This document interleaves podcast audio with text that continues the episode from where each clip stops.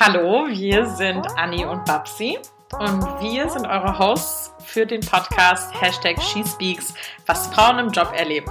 Der Titel sagt eigentlich schon alles. Wir wollen euch erzählen, was wir eigentlich so im Job erleben als Frauen und auch so ein bisschen ein paar Geschichten nacherzählen, wie man vielleicht auch mit einigen Situationen umgehen kann und aus dem Nähkästchen plaudern.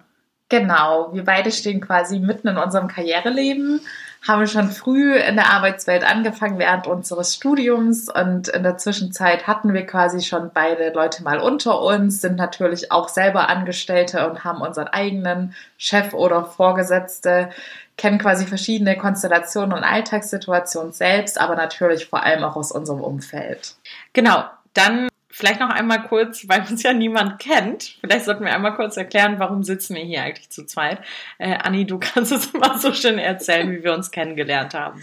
Ja, wir beide haben uns vor, ich glaube mittlerweile vier, fünf Jahren bei unserem ersten Job kennengelernt, als wir beide hier in Berlin frisch angekommen sind, beziehungsweise ich war schon ein bisschen länger bei der Firma als Babsi und sie war dann ganz frisch. Und dann hatten wir unseren ersten Lunch, unser erstes Lunchdate. Es war auch gleich romantisch, weil ich mich da ziemlich schnell Babsi offenbart habe, was so meine wahren Gedanken über unseren Arbeitgeber sind. Ja, es hat mich sehr schockiert. Ich war noch sehr naiv und sehr idealistisch unterwegs. Genau, ich habe sie dann gleich mal wachgerüttelt und in die Realität zurückgerufen, beziehungsweise in der Realität willkommen geheißen. Ja, vielen Dank dafür immer noch. Aber dann hatten wir gleich, ja, es war eigentlich der perfekte Icebreaker, weil sie dann wusste, wie ich so tick. Ich habe ja kein Blatt vor den Mund genommen und seitdem sind wir dann Hand in Hand durch die Welt gegangen. Ja, ganz wörtlich. Ne? Wir haben uns geschworen, wir gehen aus der Firma Hand in Hand raus und das haben wir so halb geschafft am Ende. Naja, also das hat Babsi mal wieder schön für die Öffentlichkeit formuliert. Eigentlich haben wir immer gesagt, aus diesem Bums werden wir eines Tages Hand in Hand zusammen rausgehen. Sollte sich bewahrheiten bis zum Schluss. Aber es ist eine Zeit, die wir beide, glaube ich, nicht missen möchten, alleine weil wir uns kennengelernt haben. Genau, aber dann sind wir erstmal getrennter beruflicher Wege gegangen. Privat natürlich nicht, aber beruflich zumindest. Genau. Und da wir uns halt privat weiterhin regelmäßig getroffen haben und eins unserer Hauptthemen immer unsere Arbeit und was da so passiert ist, war, sind wir dann auf die Idee gekommen, dass wir auch die Öffentlichkeit daran teilhaben lassen könnten. Ja, vor allen Dingen auch, was, was wir so erlebt haben, wie wir uns dabei gefühlt haben, weil wir ja doch relativ jung sind noch und natürlich auch eigentlich in dem Kontext unserer ganzen Karriere bis zur Rente ja noch ganz am Anfang stehen, müssen wir das ja auch irgendwie einordnen und diese Therapie in unseren privaten Sitzungen, die können wir ja auch einfach aufnehmen und dann einfach mal laufen lassen. Vielleicht äh, könnt ihr ja da auch für euch irgendwas mit rausnehmen. Uns ist einfach wichtig, dass wir Geschichten ein bisschen nacherzählen können und euch so ein bisschen unterschiedliche Perspektiven auf eine Situation auch geben können. Genau. Wir finden nämlich, dass es immer die besten Geschichten erzählt, einfach das wahre Leben. Und wir beide finden es auch immer super spannend, von den Erfahrungen von anderen Menschen zu lernen, in der Hoffnung, dass man sich dann vielleicht die eine oder andere Erfahrung selbst ersparen kann. Und ja, Babsi hat es eigentlich schon ganz gut zusammengefasst. Wir hoffen, ihr könnt irgendwas davon mitnehmen und sei es nur ein bisschen Ablenkung oder Unterhaltung. Und da es unsere erste Folge ist, würde ich vorschlagen, wir steigen direkt ein und wir würden jetzt einfach mal ein paar Geschichten erzählen. Beziehungsweise heute habe ich eine mitgebracht, Anni, und ich würde dir jetzt einfach mal was erzählen. Wir improvisieren so ein bisschen und gucken mal, wohin uns die Reise trägt. Und ich würde jetzt einfach mal von einem Erlebnis von mir erzählen, was mir am Anfang des Jahres widerfahren ist. Und Anni, du steigst einfach mal ein, wenn du siehst, dass du Feedback hast. Okay, ich bin super gespannt, weil Babsi wirklich ein Riesengeheimnis draus macht und mir nichts verrät und die ganze Zeit nur anteasert, aber let's go. Genau, ich glaube, wir haben uns privat schon mal darüber unterhalten, aber das ist jetzt nun wirklich lange her, verglichen damit, wie häufig wir uns unterhalten. Ich lege einfach mal los. Ich arbeite mittlerweile seit ein paar Jahren bei meinem aktuellen Arbeitgeber und da habe ich eine ganz tolle Chance bekommen und zwar konnte ich mich bewerben für einen Master, äh, den ich nebenberuflich machen könnte. Und dieser Master, der hat sehr viele ähm, ja, Sachen ähm, gefordert im Vorhinein als Bewerbung. Also ich musste unterschiedliche Schreiben einreichen, also Motivationsschreiben, die aber einem bestimmten Stil folgen mussten. Dann, dann galt es auch noch irgendwie herauszufinden, okay, äh, kann ich solche Case Studies eigentlich machen? Es ist so ein Business Master und ich habe einfach keine Ahnung von Business und dementsprechend ähm, hat mich das schon sehr aus der Komfortzone her hervorgelockt. Mhm. Und dann äh, gab es natürlich auch so ein Tool und dann konnte man sich testen, sozusagen, also wie man äh, spontan auf ähm, kritische Fragen reagieren könnte. Wie zum Beispiel so eine Case Study. Also als Beispiel, wie viele äh, Plätze waren belegt während der Olympiade an, an dem und dem Tag. Mhm. So. Und das musstest du innerhalb von zwei Minuten irgendwie musstest du eine Zahl nennen. So. Und wie näherst du dich diesem Fall? Und solche Sachen kann ich null. Verstehe ich nicht. Sehr gut. Okay, danke fürs Feedback, Anni. Und das fand ich extrem schwierig und das hat mich wirklich aus meiner Komfortzone hervorgelockt, weil ich zwar gut irgendwie antworten kann auf unterschiedliche, auch kritische Fragen, aber nie, wenn es um darum geht, irgendwie zu einem äh, klaren Ergebnis zu kommen, vor allen Dingen auch, wenn es um Zahlen geht, ja. Und das, da habe ich lange für gepaukt, um diesen Test zu nehmen und am Ende war dieser Test über Video unfassbar einfach. Da wurde keine einzige Businessfrage gestellt, ja. Also das war ein Video-Live-Interview quasi. Genau, genau. Okay. Also das war sozusagen vorgezeichnet und dann äh, hast du auf Klick gedrückt und dann wurde dir die erste Frage zufällig irgendwie so zugespielt und dann hattest du eine bestimmte Anzahl an Sekunden oder Minuten, in denen du de deinen Lösungsweg präsentieren musstest. Das waren aber nicht nur Businessfragen, ähm, auch schon während des Tests und während, oder während der Übung, sondern das waren auch so Fragen, wo sehen Sie sich in fünf Jahren? Mhm. Also Sachen, über die sich jeder vielleicht mal so ein paar Gedanken gemacht hat, aber die dann einmal äh, sehr, äh, sehr direkt auf einen Punkt gebracht. Das muss man erstmal in einer Minute irgendwie dann hinkriegen. Ist auch relativ einfach. So, kriegt man hin. ähm, so, und das Ding war aber, dass ich mich wirklich so lange vorbereitet habe auf diesen Test und um auf diese ganzen Business-Fragen irgendwie antworten zu können, ja, oder auf diese äh, Brain-Teaser antworten zu können. Und am Ende wurde mir kein einziger gestellt. Ja, sondern es waren dann wirklich nur so, wo sehen Sie sich in fünf Jahren? Was möchten Sie mal erreichen in Ihrem Leben? Und äh, was weiß ich, was das dritte war. Äh, natürlich war ich ein bisschen enttäuscht. Das Ding war aber, am Ende habe ich diesen Platz in diesem limitierten Business Master erhalten. Vielen Dank für deinen Support. Und ich, äh, als ich diese Info erhalten habe, dass ich diesen, dass ich die Zusage habe für diesen Business Master, war ich nicht glücklich. Okay. Sondern ich war unfassbar aufgerüttelt und ich wusste nicht, wohin mit mir. Und ich habe mir die ganze Zeit gedacht, irgendwas passt doch hier nicht. Also du dachtest, es sei ein Fehler unterlaufen bei der Zusage. Genau. Ich dachte, das ist ein Fehler, dass die sich für mich entschieden haben. Okay, das ist wirklich krass. Und es waren ganz viele Etappen. Ne? Also es war jetzt nicht so, dass man sofort nach der einen Etappe äh, durch war, sondern ich habe extrem viele Etappen durchgemacht. Also dieser Bewerbungsprozess hat sich gezogen über drei Monate. Ja, da erinnere ich mich noch dran. Genau. Und ähm, es waren unterschiedliche Gespräche mit Personen, diese Videoaufzeichnungen, äh, Präsentationen und so weiter, um an diesen Master zu kommen. Und ich war am Ende, war ich nicht überzeugt. Von deiner eigenen Leistung. Genau. Das ist nämlich jetzt die Frage. Warum glaubst du, war ich nicht glücklich? Warum glaubst du, dass ich ähm, so eine harte Zeit hatte, obwohl ich die Zusage bekommen habe, eigentlich ja alles, worauf ich hingearbeitet habe? Warum glaubst du, habe ich mich nicht erfüllt gefühlt? Hm, das ist wirklich tricky. Also im Endeffekt warst du ja quasi besser vorbereitet, als du hättest vorbereitet sein müssen. Ja. Und vielleicht kam die Unzufriedenheit einfach daher, dass du viel zu viel Zeit investiert hast und dementsprechend, wenn man dann halt so viel Zeit in die Vorbereitung investiert, dann möchte man ja auch irgendwie gewissermaßen gefordert werden und mhm. möchte sein Wissen dann auch preisgeben und damit auch irgendwie brillieren können und ja, dann kam es aber gar nicht so weit. Du hättest quasi jetzt nur so einen ganz kleinen Mini-Bruchteil von dem, was du vorbereitet hast, gebraucht. Und ja, ja es ist schwer zu erklären, aber so könnte ich es mir halt vorstellen, weil du hast halt von deiner Seite ein hohes Investment getätigt und vielleicht war es auch so ein bisschen in Anführungsstrichen Reue, dass du halt so viel Zeit investiert hast und jetzt du hättest es quasi viel einfacher haben können, hast dich in dem Moment wahrscheinlich selber auch unterschätzt und dementsprechend viel mehr Power gegeben in der Vorbereitung. Ja, das ist auch tatsächlich ein Teil, der da reingeflossen ist. Also ich habe viel mehr investiert, als ich danach tatsächlich irgendwie auch abspielen musste. Das ist ja ganz häufig auch so vor Klausuren gewesen, ja. Du hast ja. äh, auch vorm Abi oder sowas, ja, du hast alles irgendwie äh, dir reingezogen und ähm, alles gelernt und am Ende wurde natürlich nur ein Bruchteil abgefragt. Ich meine, das ist ja das, das ist ja typisch im Leben. Das ist ja auch vollkommen in Ordnung, das gehört ja auch dazu.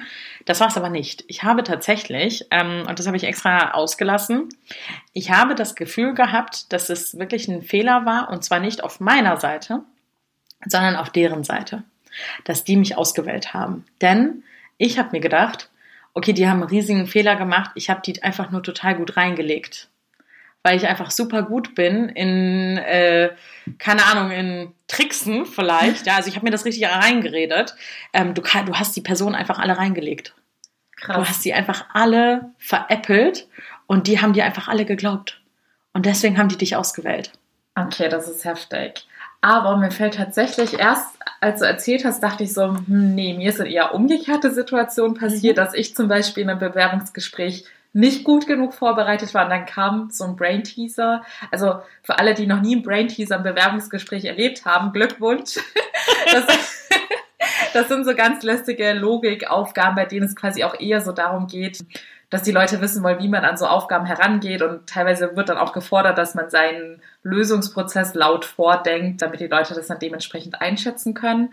Und ja, genau, ich wurde auf jeden Fall schon oft unvorbereitet mit sowas getroffen und dachte dann so, hm, das spiegelt mal wieder wieder, dass Babsi bei sowas total gewissenhaft ist und ich dann eher der spontane Typ. Aber jetzt, wo du es nochmal genauer ausgeführt hast und erklärt hast, dass dann dieser Gedanke aufkam, oh, vielleicht haben sie es irgendwie falsch ausgewertet, ist mir wieder eingefallen, dass ich tatsächlich auch sowas bei schon zwei dieser Intelligenztests hatte, die auch zu einem Einstellungsverfahren gehört haben, dass ich dann auch das dann hinterfragt habe und dachte, hä, du bist dir doch ganz sicher, dass du den nicht bestanden hast und nicht gut genug warst und dann, weil diese Tests ja, wie du gesagt hast, oft auch auf Zeit und so und ich hatte genau. dann auch das Gefühl, hm, meine Performance war jetzt nicht gut genug, also irgendwas stimmt doch da nicht, vielleicht haben die nicht genügend Bewerber und ich bin deshalb durchgekommen. Genau, das war nämlich genau auch bei mir der Gedanke, obwohl ich wusste, dass sie einen unglaublich hohen Pool an Bewerbern hatten. Und äh, diese Frage hat mich nicht losgelassen. Und ich habe das, äh, ich habe, ähm, als ich diese Zusage bekommen habe, habe ich meine Mutter angerufen und ich habe ihr davon erzählt und meine Mutter die ganze Zeit nur so, ach Quatsch, du hast sie doch nicht reingelegt. Also dieser typische gute Zuspruch, den man so von Müttern kennt, hat mich natürlich überhaupt nicht runtergebracht. Und dann hatte ich äh, ein Treffen mit meiner alten Chefin zum Abendessen und habe ihr davon berichtet und habe ihr davon berichtet, wie ich mich aktuell fühle, ohne zu wissen, was es eigentlich ist. Mhm. Und äh, dass ich das Gefühl habe, alle reingelegt zu haben. Und meine frühere Chefin hat das überhaupt nicht verstanden. Die hat das überhaupt nicht nachfühlen können. Die hat das nicht verstanden. Ich habe das immer wieder erklärt und habe immer wieder gesagt, ich habe das Gefühl, ich bin eine Betrügerin. Und sie so, ey, das verstehe ich jetzt gar nicht. Also hast du jetzt gecheatet oder nicht? Und ich so, nee, habe ich nicht. Aber ich habe das Gefühl, dass das Auswahlverfahren falsch war, dass ich das gar nicht verdient habe, jetzt diesen Platz zu haben. Hat die null verstanden. Ja? Ein paar Jahre älter als ich, aber hat es null verstanden. Und ich so, wie kann man das nicht verstehen? Das ist doch ganz offensichtlich. Naja, auf jeden Fall ähm, war ich ganz aufgelöst und bin dann am nächsten Tag bei der Arbeit gewesen und ähm, habe das einer Kollegin erzählt und die saß noch so am PC und hat dann noch irgendwie ganz schnell noch irgendwas geschrieben und ich meinte so, ja, hör mal zu, äh, das und das, ich habe jetzt diesen äh, Platz bekommen beim Master, ja, herzlichen Glückwunsch. Ähm, ja, aber ich habe das Gefühl, ich habe die Leute reingelegt. Die, ich habe die verarscht und sie hat noch nicht mal, sie hat noch nicht mal von ihrem Laptop aufgeschaut und hat einfach nur das gemacht. Sie hat einfach nur, boah, ja, hör mir auf, hier sowas zu erzählen. Ich so, hä? Was ist los mit dir? Und sie, ja, du leidest uns unterm Hochstapler-Syndrom. Jede Frau hat das. Oh wow, okay, das habe ich noch nie gehört. Eben, ich auch nicht zu diesem Zeitpunkt, gar nicht. Ich kannte dieses Syndrom nicht, ja, oder, oder das, worunter ich litt, diese 24 Stunden lang. Und ich so, was erzählst du gerade? Was, was für eine Krankheit habe ich? Und sie meinte nur so, ja, das kennt doch jeder, darunter leidet fast jeder ähm, im beruflichen Leben, aber auch im nicht beruflichen Leben, dass man einfach an seinen Qualifikationen, an seinen Fähigkeiten einfach so sehr zweifelt, dass man denkt, dass man Hochstapler ist und die Leute reingelegt hat zu glauben, dass man es verdient hat. Zum Beispiel in, auf dieser Position zu sein oder diesen, in diesem Fall in diesen Master zu bekommen. Aber dann fiel es mir einfach wie Schuppen von den Augen. Ich so, das ist genau, wie ich mich gerade fühle. Und es war einfach die erste Person, die mich verstanden hat und die einfach sofort wusste, was ich habe in diesem ja. Moment. Und man so, ja, es gibt ganz viele äh, Dokumentationen darüber, ganz viele Ähm, ganz viele Analysen und so weiter, ganz viele Studien dazu. Ähm, aber gib das doch einfach mal äh, hier Imposter Syndrome, gib das doch einfach mal bei Wikipedia ein. Ich habe das eingegeben und ich so, what the fuck, ich kannte das alles gar nicht und habe mich zu 100% wiedergefunden daran. Das ist echt der Wahnsinn. Also diesen Namen habe ich tatsächlich schon mal gehört. Imposter Syndrome. Ja. Kann ich ganz schwer aussprechen. Vielleicht hat es der eine oder andere von euch ja auch schon mal gehört, aber ich bin gerade total geflasht, weil dass irgendwas ist, also ja, irgendwie spaltet es mich selbst, weil ja. ich verstehe einerseits deine Chefin oder deine alte Chefin. Meine alte Chefin. Die es nicht nachvollziehen konnte, weil ich glaube, wenn man das so zum ersten Mal hört, wäre wahrscheinlich bei fast allen die spontane Reaktion, dass man denkt, hm, was ist denn jetzt los? Ja, genau. Ähm, deshalb auch was für ein Zufall, dass deine andere Kollegin dem ganzen gleichen Namen geben konnte. Und ja, ich werde mir heute auf jeden Fall auch Dokus reinziehen, weil ich sowas sowieso immer faszinierend finde. Und ich muss sagen, dieses, womit sich wahrscheinlich sehr viele identifizieren können, ist dieses generelle, dass man seine Leistung unterschätzt und eher dazu neigt, bescheidener unterwegs zu sein. Aber ich finde es gut, dass du das jetzt quasi so auf den Punkt gebracht hast, was es tatsächlich ist, weil das ist ja immer der erste Schritt, dass man erstmal erkennt, was das Ganze ist und was dahinter steckt, damit man sich damit auseinandersetzen kann ja, genau. und dem Ganzen auch entgegenwirken kann, weil wenn es jetzt jemanden wirklich so extrem trifft wie dich und vor allem bei dir, überrascht das mich auch total, weil das wissen jetzt unsere Hörer vielleicht nicht. Aber für mich ist Babsi jetzt so eine absolute Erfolgsperson, die ihr Leben total im Griff hat und bei allem, was sie macht, auch super viel Erfolg hat. Und da wundert es mich halt vor allem, dass sie selbst das so sehr in Frage stellt. Und das finde ich auch schon richtig erschreckend und beängstigend, weil da frage ich mich halt, woher rührt das Ganze? Also das kann ja. ja eigentlich nur irgendwie vom Umfeld her beeinflusst werden, dass man dann selbst an sich sehr, so sehr zweifelt. Also erstmal vielen Dank für die Blumen, Anni. Ähm, kann ich nur zurückgeben. Aber ja, das ist tatsächlich gar nicht, ähm, gar nicht so ungewohnt. Also dass dieses äh, Syndrom oder dieses Gefühl existiert seit jeher und es ist einfach diese, man, man fühlt sich nicht gut genug. Ja, und es geht einfach nur eine, äh, ich sag mal, eine Welle weiter, dass man dann denkt, oh, nicht nur ich fühle mich nicht gut genug für diese Position, ich hätte es nicht verdient, ja, sondern dann automatisch zu denken, man hätte anderen reingelegt, ja, also dieses Hochstapler-Thema. Ähm, und das ähm, fand ich so interessant, weil ich davor ja auch noch nie was davon gehört habe und ich hatte auch das Gefühl, es vorher noch nie erlebt zu haben. Also bei all meinen Arbeitspositionen oder bei allen Tätigkeiten, die ich hatte, ich hatte immer das Gefühl, ich habe das absolut verdient ich habe das absolut verdient, ich habe mir das gut erarbeitet, ich bin doch super. Ja, ich bin ganz toll darin. Also klar, die sollten mir noch viel mehr geben, so, als nur hier eine Managerposition oder sonst was. Ähm, und in diesem einen speziellen Fall war ich so überrumpelt, weil ich meine Gefühle das erste Mal nicht einordnen konnte. Ich konnte, ich wusste nicht, was mit mir los ist und diese Gedanken waren zum allerersten Mal da. Und dann habe ich eben mit meiner Kollegin darüber gesprochen, weil sie so getan hat, als ob jeder das schon immer hatte. Und ich meinte so, nee, du, ganz ehrlich, ich fühle das zum allerersten Mal. Ich habe das vorher noch nie gefühlt. Und sie meinte zu mir, ja, aber das bedeutet einfach nur, dass du das erste Mal richtig aus deiner Komfortzone rausgekommen bist. Dass du das allererste Mal wirklich etwas erreicht hast, was du vielleicht vorher für nicht möglich gehalten hast. Ah, das ist natürlich eine interessante Interpretation. Fand ich auch. Fand ich total interessant, wie sie das so, ähm, ich sag mal, auch in Worte gefasst hat, aber auch auf diesen Kontext angewendet hat. Und das stimmt tatsächlich. Ich habe mich immer in meiner Komfortzone bewegt. Also äh, ich habe ich hab Kommunikationswissenschaften studiert, weil ich es mochte zu sprechen, ja, und dachte, okay, ja, Kommunikation kann irgendwie funktionieren für mich. Da habe ich mich wohlgefühlt. Äh, ich habe Politikwissenschaften äh, noch nebenher gemacht. Auch das, ich mochte Politik, ich habe die Systeme verstanden, war cool, war interessant. Das war jetzt kein BWL, ja, also ja. von dem ich gedacht hätte, okay, shit, äh, jetzt muss ich wirklich mit Zahlen umgehen. Du hast ja BWL gemacht, du weißt ja, wovon ich spreche. Ja. Und das ist so ganz kurios gewesen, dass ich in diesem Moment wirklich das allererste Mal tatsächlich auch realisieren muss, okay, Barbara, äh, du hast dich das erstmal wirklich aus einer Komfortzone rausbewegt. Ja, das macht aber jetzt, wo ich so drüber nachdenke, absolut Sinn, weil ich hatte, während du erzählt hast, mich auch gefragt, warum war es dann tatsächlich in dieser Situation das erste Mal? Und dachte, okay, wahrscheinlich, weil dann so ein hoher Konkurrenzdruck war, aber ja, jetzt wo du es sagst, fällt mir auch wieder bei mir auf, dass ich auch immer in Situationen, wo ich mich thematisch nicht sicher fühle, dann sowas ähnliches empfunden habe. Ich hatte auch mal mal wieder einen Bewerbungsprozess in einer ähm, in der IT-Branche und das ist für mich halt auch eine Branche, wo ich mich nicht gerade als Experten einordnen würde. Und da musste ich dann damals auch eine Case Study lösen Also, da fällt mir auch mal wieder auf, wie anspruchsvoll heutzutage die ganzen Bewerbungsprozesse sind. Ja, auf jeden Fall. Richtig. Aber das können wir gerne nochmal gesondert thematisieren. Ja. Und ich habe mich damit so unsicher gefühlt. Ich habe die ganze Nacht durchgearbeitet und habe wirklich noch auf dem Weg zu dem Gespräch überlegt, ob ich nicht absagen soll, weil ich einfach so viel Angst davor hatte, mich zu blamieren. Und dann hatte ich den bei dem Gespräch meinen Case vorgestellt, wie ich ihn gelöst habe und habe auch bestimmt die eine oder andere Unsicherheitsfloskel eingebaut, so von wegen, ja, aber ich bin mir nicht ganz sicher und überhaupt. Und, ja. und ähm, dann war eine kurze Denkpause, als ich dann den Case vorgetragen habe und dann meinte mein Gegenüber, kann es sein, dass sie perfektionistisch veranlagt sind. Oh wow. Und dann zu dem Zeitpunkt hatte ich mich auch mit diesem Thema noch nie auseinandergesetzt und meinte dann, hm, nö, ich glaube.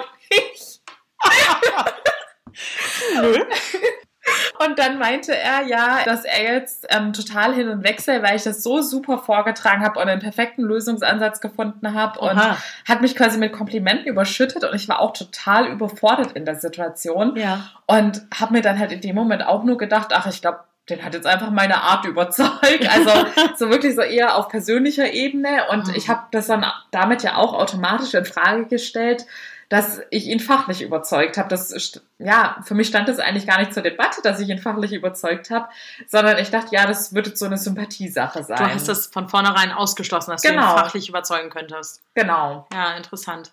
Ja, das ist nochmal ein anderes Level. Das, äh, das stimmt. Also ich finde das ganz beeindruckend, wenn man anfängt, genau darüber zu sprechen. Und ich habe das Gefühl, ganz wenige Personen sprechen darüber, was sie umtreibt, ja, oder wie ihre Gefühlslage dann dahingehend ist, weil das zeugt ja schon von Unsicherheit. Jedenfalls hatte ich das Gefühl, ich gebe jetzt eine Unsicherheit zu. Ähm, das mache ich eigentlich ungerne. Und als ich dann angefangen habe, genau über diese Gefühlslage zu sprechen, ähm, habe ich gemerkt, dass so viele um mich herum in meinem Arbeitsumfeld, aber auch in meinem privaten Umfeld angefangen haben, darüber zu reflektieren und plötzlich mit all ihren Geschichten um die Ecke kamen. Jeder hat das schon einmal erlebt. Und ich fand das total verrückt und dann habe ich das immer weitergetrieben und habe immer wieder dieses, diese Aufklärungsarbeit, dachte ich jedenfalls, betrieben. Und dann vor allen Dingen bei mir in der Firma, fast jeder kannte das. Fast jeder kannte das Syndrom, fast jeder kannte das Imposter-Syndrom. Und tatsächlich ähm, haben wir das jetzt auch mit aufgenommen bei uns bei der Arbeit in ähm, unsere in so eine Liste von Sachen wie ähm, ja, Diversity and Inclusion sozusagen, wie so eine Guideline haben wir uns aufgebaut. Ähm, wie sprechen wir inklusiver? Was müssen wir mit beachten? Wie reagieren Personen auf bestimmte Sachen? Und da unter anderem war eben auch äh, das Hochstapler-Syndrom, haben wir dann eben auch mit aufgenommen. Und da ist mir dann auch noch einmal begegnet. Und es gab in diesem, in diesem Call, in diesem Meeting, äh, waren nur Frauen da und jede Frau kannte es und es war ein Mann da. Und per Default haben natürlich alle Frauen gesagt, ja, ihr Männer kennt das gar nicht. Also wir erklären dir das gerne nochmal, was das Imposter-Syndrom ist, weil ähm, ursprünglich, als es angefangen hat, irgendwie erforscht zu werden, jedenfalls so wie ich das mitbekommen habe, hat sich das sehr stark auf Frauen fokussiert, äh, die Studien und die Analysen. Und dann meinte mein Kollege sofort, nee, nee, das kennen auch Männer.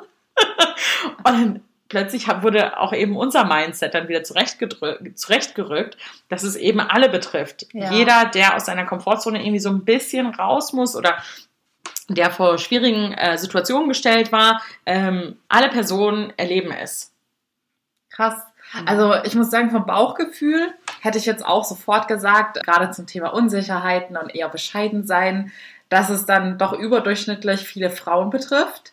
Aber es kann auch einfach gut sein, dass Männer vielleicht einfach besser darin sind, sowas zu überspielen und selbstbewusster aufzutreten, dass man es denen eben nicht so schnell anmerkt. Und, ja, oder sich einfach auch nicht darüber unterhalten. Genau, das kann ich mir auch vorstellen, dass da eine größere Hemmschwelle ist, sowas dann auch offen zuzugeben, weil ich finde es jetzt auch mutig von dir, dass du dann in deinem Umfeld so offen damit umgegangen bist, auch gerade in deinem Arbeitsumfeld und jetzt quasi nicht nur dich privat bei mir offenbart hast naja, ich will ja auch alle missionieren. Und dann so, habt ihr davon gehört? Habt ihr davon gehört? Ja, ja. weil mir hat es ja schon Wirkung gezeigt und da ist ja jetzt auch der Effekt eingetreten, von dem du erzählt hast, dass ich automatisch meine vergangenen Situationen reflektiere und dann auch schon den einen oder anderen Fall entdeckt habe. Die Frage, die sich mir jetzt stellt, ist, wo zieht man denn da die Grenze zwischen, ja, ich sage jetzt mal einer natürlichen Bescheidenheit, die ja eigentlich in einem ähm, gewissen Maß meiner Meinung nach auch ganz gesund und gut so ist und zwischen so einem krankhaften Verhalten. Also gibt es da irgendwie, oder du hast dich ja schon intensiver damit auseinandergesetzt, wie ordnet man das dann ein? Ja, tatsächlich, äh, glaube ich, gibt es dafür sehr, sehr viele Studien. Ich kann dir da ähm, auch nicht wirklich irgendwie eine Antwort geben. Ja, Bescheidenheit ist bestimmt ein Element.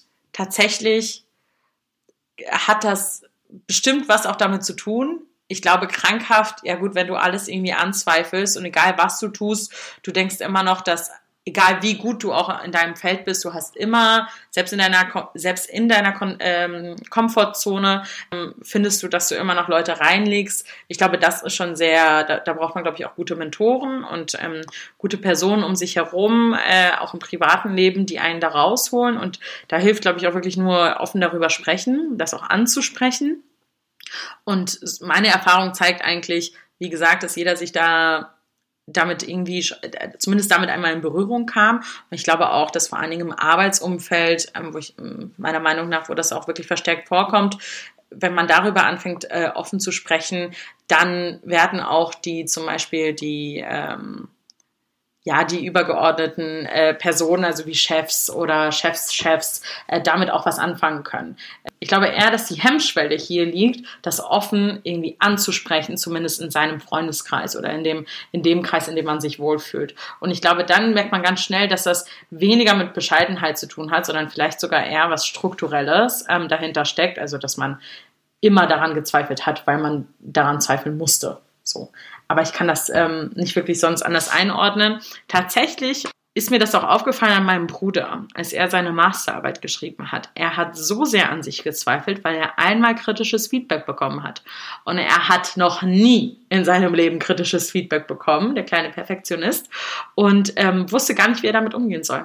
Das hat ihn drei Monate lang beschäftigt. Er wusste nicht, wie er aus diesem Loch der, des einen Kritikpunkts rauskommen kann.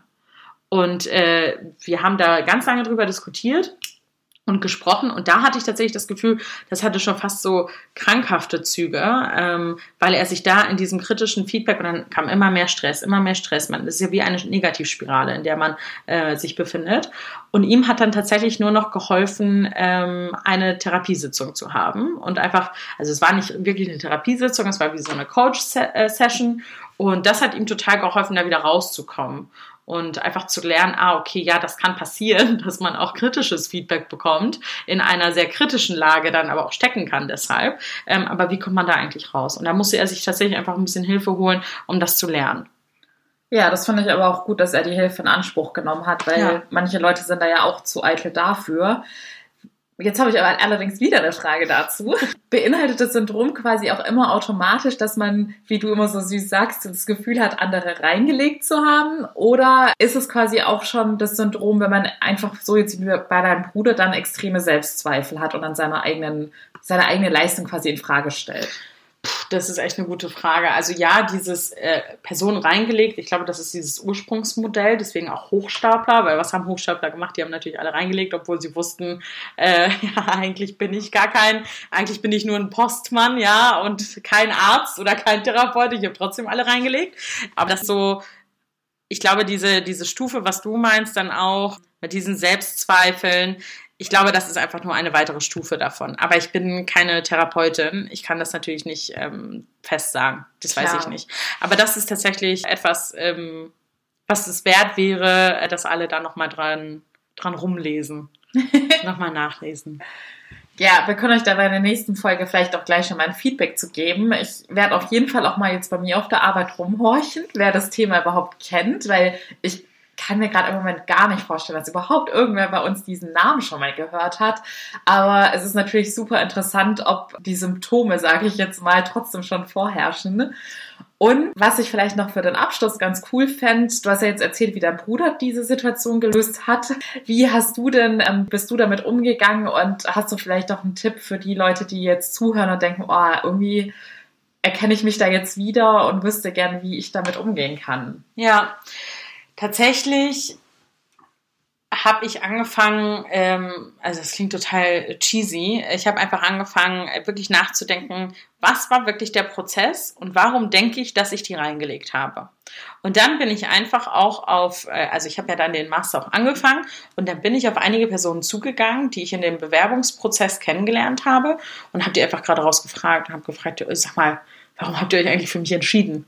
So. Und dann haben die mir tatsächlich inhaltlich sehr gutes Feedback gegeben. Und äh, dann habe ich gemerkt, okay, ja, das sind Sachen, daran kann ich mich gar nicht erinnern, dass ich sie gesagt habe, aber anscheinend habe ich es.